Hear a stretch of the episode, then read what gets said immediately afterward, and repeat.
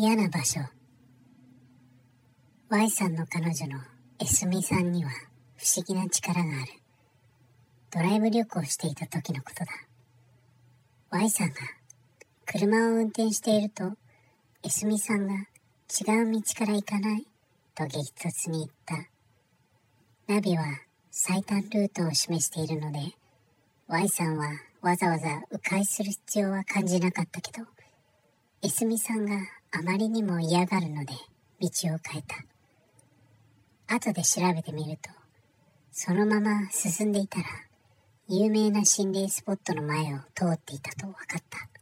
また Y さんとエスミさんが2人で同棲するための物件を探していた時には数軒目で条件的に理想の物件を見つけたのだけどエスミさんがここは嫌と渋って見送ることにした。後で調べてみるとその物件は昔悲惨な事件が起きた。事故物件であることが判明した。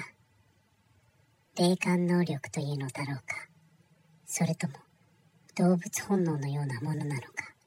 エスミさんはどうも人が無念のうちに死んだような曰く付きの場所が察知できるようなのだ。そう分かってからというもの。Y さんはエスミさんが拒否感を示す場所には寄りつかないように心がけていた。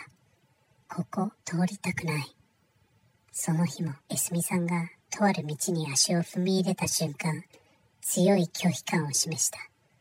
だけどこの道しかないよ。しかし今回ばかりは Y さんも譲れなかった。無理。絶対嫌。エスミさんも譲らない。その道の先には一軒の住宅があった。Y さんの実家だった。二人は結婚挨拶に訪れていた。その道は Y さんの実家にしか通じていない。なぜこれほどエスミさんが拒否感を示すのか。